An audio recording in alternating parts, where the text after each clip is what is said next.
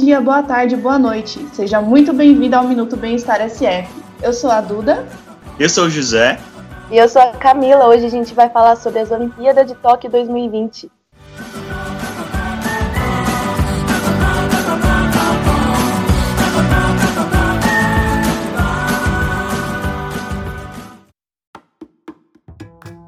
E aí, Camila, você acompanhou a nossa conquista no surf? Acompanhei, eu fiquei a madrugada toda assistindo. Passei um pouco de raiva, né? Por causa do negócio do Medina, que o Cano Igarashi acho que precisava de 9.9 para passar ele. E aí ele fez uma manobra lá que nem era tão relevante assim, comparado com as que o Medina já tinha feito, e levou a pontuação. Só que a premiação do Ítalo foi muito linda, emocionante. O repórter se emocionou, o pessoal que estava comentando se emocionou. Nossa, foi muito linda. Acho que foi a que eu mais gostei de assistir. Realmente, foi muito lindo.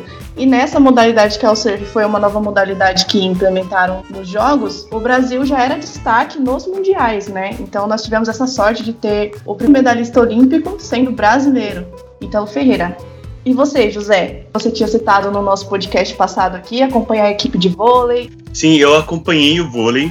E eu fiquei muito triste com o vôlei masculino, porque repetiu o feito de 1988, quando o Brasil perdeu no tie-break para a Argentina de novo. Isso me deixou muito triste. Mas, em compensação, eu fiquei bem feliz com a prata do vôlei feminino, porque as meninas trabalharam muito e foi um trabalho bem árduo, assim, eu acompanhei elas pela internet e foi uma prata com um gosto de ouro. Elas chegaram na final invicta, pena que não deu para levar o ouro, mas isso me deixou muito feliz. Exatamente. Foi Ai. triste essa questão do time masculino, porque faziam 20 anos que não ficávamos fora de um pódio olímpico, né, com a seleção masculina. Nós perdemos a disputa para o Comitê Olímpico Russo e perder é triste, mas perder para a Argentina é triste duas vezes. Mas foi isso, né? Lutou bastante, jogaram muito bem. Cada jogo era assim, é um teste pro coração, né? Acredito que para vocês uhum. também. Foi bem difícil, mas ralamos bem, né? Ficamos em quarto lugar. E uma coisa que eu percebi bastante nas redes sociais, que foi o jogador Lucão usando a máscara. E muitas pessoas ficaram curiosas, né? Por que, que esse jogador tá usando máscara? Sendo que os reservas sempre ficavam de máscara ali, mas ele trocava e ele realmente jogava de máscara. Sim, durante os jogos ele tinha a opção de jogar com máscara ou jogar sem máscara. E o Lucão, ele sempre optou por jogar com máscara, porque foi um pedido da família dele, um pedido do filho dele, para que ele se protegesse, não pegasse Covid e levasse para casa, porque o filho dele tinha muito medo. Isso eu achei muito bacana, porque também a jogadora Macris, ela jogou o tempo todo de máscara. Eu acho que o vôlei masculino não era o dia deles, porque, se eu não me engano, tava 20 a 12 pro Brasil e eles ainda deixaram a Argentina virar. Nossa, eu fiquei muito brava assistindo. Como é que eles deixam? Faltava tão pouco. Exatamente. Literalmente falaram que deu um apagão na equipe foi. e que foi totalmente psicológico, porque o time muito bom e tinha capacidade de levar o ouro. Mas nós tivemos um bom feito pelas meninas da seleção feminina, né? Conseguiram a prata. Também disputadíssimo ali, a seleção dos Estados Unidos era bem forte. Sim, elas fizeram um bom trabalho. Pena que não deu pra levar o ouro, mas o, a prata dessa vez tem sabor de ouro porque foi, foi incrível. E não menos importante, a gente tem que falar também da Raíssa Leal, do skate, porque aquela garotinha de 13 anos surpreendeu muito. As nossas expectativas eram bem altas com relação a ela, e ela atendeu a nossa expectativa, né? Trazendo a medalha e fazendo uma boa apresentação. Tão nova, numa modalidade nova, que também o Brasil era destaque, já tivemos vários campeões mundiais no skate, e nas Olimpíadas né, a Raicinha conseguiu a medalha de prata. E também outro feito na ginástica artística, Rebeca Andrade. O que foi Rebeca Andrade, gente? Nossa, eu sofri bastante com a Rebeca. Fiquei aguardando o salto dela, porque assim, ela tinha muita chance no solo. Só que ela é muito boa no salto também. Eu fiquei, a, nossa, fiquei comendo as unhas assistindo ela. E quando veio a medalha, nossa, eu gritei tanto aqui em casa que, meu Deus do céu, fiquei até com medo dos vizinhos. Porque eu moro em prédio e a gritaria aqui em casa foi total.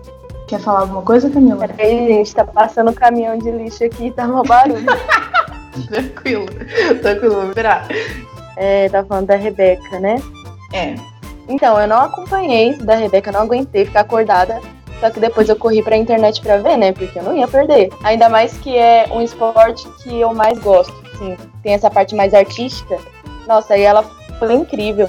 E a valorização dela pelo técnico dela é muito lindo. Hoje tava é, ele, é, os textos nas redes sociais, muito bonitinha. E ela ganhou, acho que, um milhão de seguidores no Instagram também, né? Vários atletas conseguiram, assim, alcançar números enormes no Instagram, que pode ajudar muito eles em questão de patrocínio, né? Trabalhar pelo Instagram.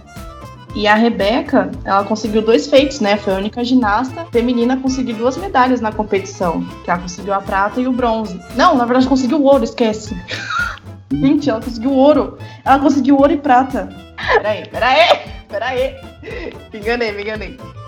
Feito esse da Rebeca, que foi a única ginasta, a, a brasileira, né? A conseguir duas medalhas em uma competição só, que foi o, o ouro no salto e a prata no solo individual. Mudando de assunto, gente, e o judô também trouxe bastante alegria pra gente, hein? Trouxe medalha, dois bronzes. Maíra Guiar conquistando ali sua medalha seguida em Olimpíadas, fez feito em Londres, Rio e agora em Tóquio. Então, ela luta demais, né? Ela luta com uma segurança que eu acho que se eu fosse lutar com ela, ficaria com medo só pelo olhar. eu me emocionei muito com o discurso dela no final.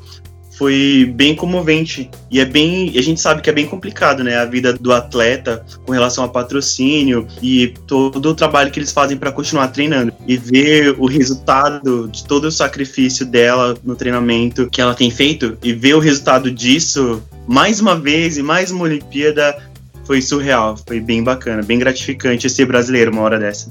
E assim, no judô por categorias, a Maria Suelen acabou se lesionando, né? A Maíra conseguiu esse feito, conquistou bronze pela categoria dela.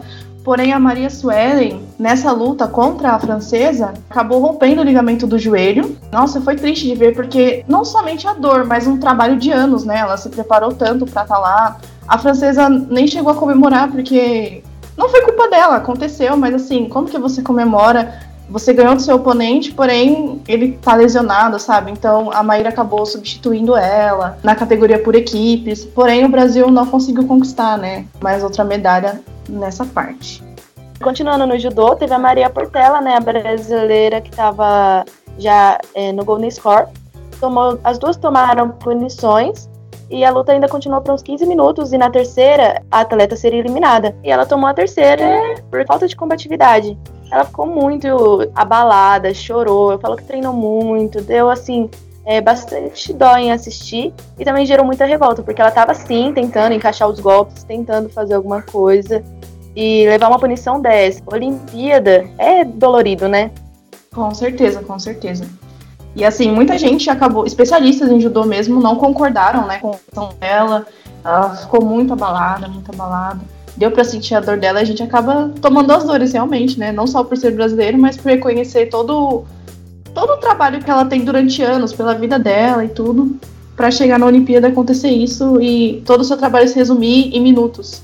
Eu posso estar errado, mas uma coisa que me deixou um pouquinho chateada é que durante toda a competição eu tive a impressão de que os juízes estavam passando muito a mão na cabeça dos russos e dos japoneses Aí eu ficava, nossa, eu ficava muito bravo. Eu vi algumas situações assim e eu fiquei bem chateado com isso. Eu acho que, não tenho certeza, mas acho que muitos resultados ali poderiam ter sido diferentes se fosse outras pessoas apitando o jogo ali. É isso. Mas assim, não só de tristeza vive o Brasil, né? Conseguimos o quê? Mais uma medalha de ouro na canoagem com Isaquias Queiroz. Gente, o que foi aquilo? O cara, ele deixou o chinês comendo água, bebendo água, não comendo. Comer água é osso. o cara vai ter que ouvir tudo isso, todas essas barbaridades. Conseguimos mais uma medalha de ouro com Isaquias Queiroz no individual. Não conseguimos na dupla, né? Porque o amigo dele, que sempre treinou com ele durante anos, ficou lesionado, ele ia fazer uma cirurgia. E ele treinou com o Jack, né, durante alguns meses, mas não conseguiram entrar em sincronia, a ponto de conseguir, né, conquistar um título. Porém, o Isaquias conseguiu no individual, nada mais nada menos que o ouro. Não foi sufocado, né? Ele conseguiu uma grande distância do, do segundo colocado, que foi o chinês, que também estava muito forte. E foi um orgulho, foi emocionante ver ele ganhar. Dedicou o prêmio ao ex-técnico dele que faleceu devido a um câncer. E é uma história linda de se ver, linda mesmo. Pode falar, Camilo, solta o verbo. Gente, e o futebol masculino? A gente ganhou o ouro, né? Só que por trás desse ouro teve tanta provocação entre Brasil e Argentina.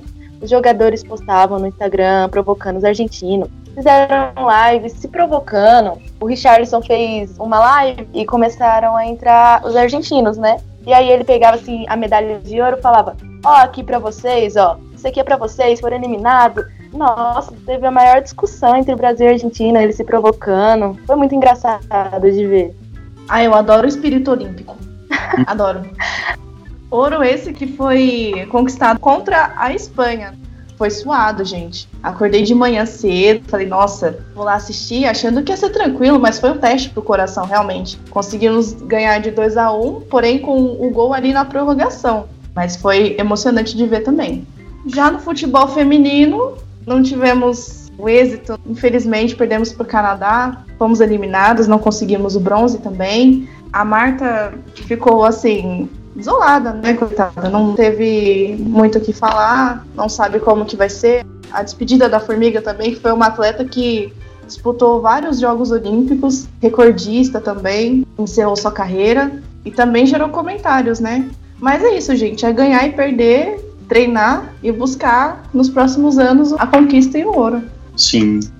E nessa pandemia, os atletas foram muito afetados. Como Darlan Romani, ele é atleta do arremesso de peso. Ele foi recentemente patrocinado por uma marca de pneu muito grande, só que ele tinha perdido o patrocínio, ele não tinha onde treinar.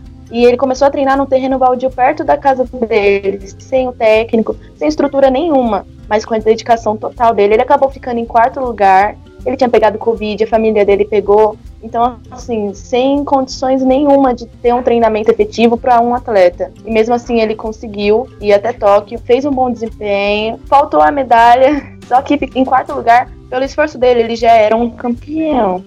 Exatamente. É verdade. Isso é bem triste, porque é a realidade de muitos atletas, né? De muitos atletas aqui no Brasil. Mas eu acredito que isso pode ser mudado e que vai ser mudado. Como a gente pode ver nas Olimpíadas do Rio 2016, nós ganhamos 19 medalhas ao todo, entre ouro, prata e bronze. E houve um pouquinho mais de investimento, um pouquinho mais de patrocínio. E dessa vez nós conseguimos aumentar. De 19 fomos para 21 medalhas.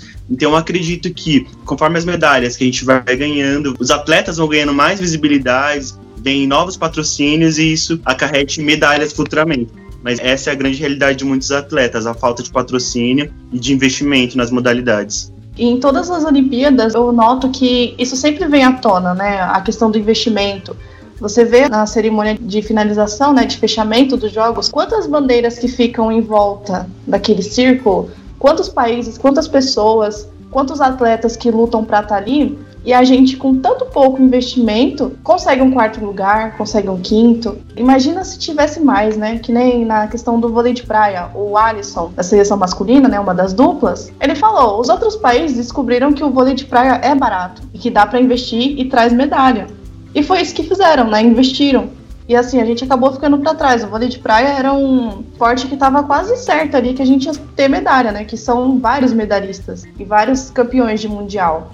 Porém, não é bem assim, né? Não é bem assim que, que acontece quando chega pau a pau ali para disputar. Como você falou, se o Brasil realmente tivesse esse investimento, eu acho que a gente dominaria o quadro de medalhas. Porque teve a dupla feminina de tênis, elas ficaram sabendo uma semana antes que iriam para as Olimpíadas e conquistaram o bronze. Então imagina se aquelas meninas tivessem aquele preparo, toda aquela estrutura, o ouro era nosso, certeza. O Brasil tem um talento, né? Muitos. Um talento, um talento para tudo.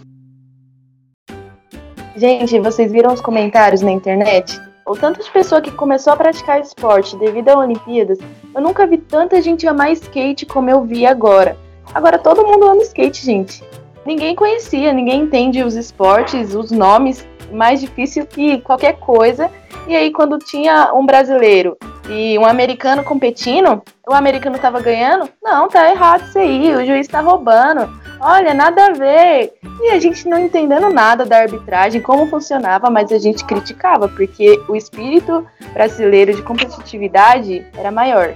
É verdade, foi bem bacana acompanhar os jogos e as outras modalidades, porque por diversas vezes os comentaristas acabam falando muitos termos técnicos e os nomes das manobras e os saltos e eu ficava perdido porque eu não entendia nada do que ele estava falando, mas eu adorava, adorava assistir, adorava julgar e falava que estava errado e falava que estava certo e estava vibrando aqui com cada salto, cada volta, cada giro bem bacana. E eu fui uma das pessoas influenciadas através da Olimpíada. Eu sempre amei esportes, o esporte da minha vida é o voleibol, e por conta disso, assistindo a Olimpíada, em breve agora, quando abrir de novo, já fiz uma inscrição, eu vou começar a praticar atletismo aqui na minha cidade. Abrir uma turma para adultos e eu começar uma nova modalidade. Legal. Muito bom, José. Muito bom ver isso, porque assim, o esporte ele muda vidas, né? É cada relato que você vê que você se emociona, realmente. E você, nosso ouvinte, teve alguma mudança? Você foi influenciado nessas Olimpíadas a praticar algum esporte? Você curtiu, chorou, riu, ficou revoltado com a arbitragem? Comenta lá nas nossas redes sociais, minuto.sf. E quando o que você achou? Vai acompanhar a Copa no ano que vem no Catar, porque tem bem mais por aí. E também as Olimpíadas em Paris 2024, apenas três aninhos. Já se programa, programa para assistir ou programa até para ir, né? quem sabe, vivenciar toda essa experiência dos Jogos Olímpicos, toda a união das nações, dos povos, toda essa competitividade e superação de. Nossa, como é o nome da palavra? Esqueci. Dos limites. Antes de me despedir, eu queria lembrar que terça-feira, dia 24 de agosto, começa as Paralimpíadas e vocês não podem deixar de assistir, tá bom? Tchau, tchau para todo mundo. Tchau, gente. Tchau. Aí, gente, foi. toda essa competitividade. Tá muito engraçada gravando.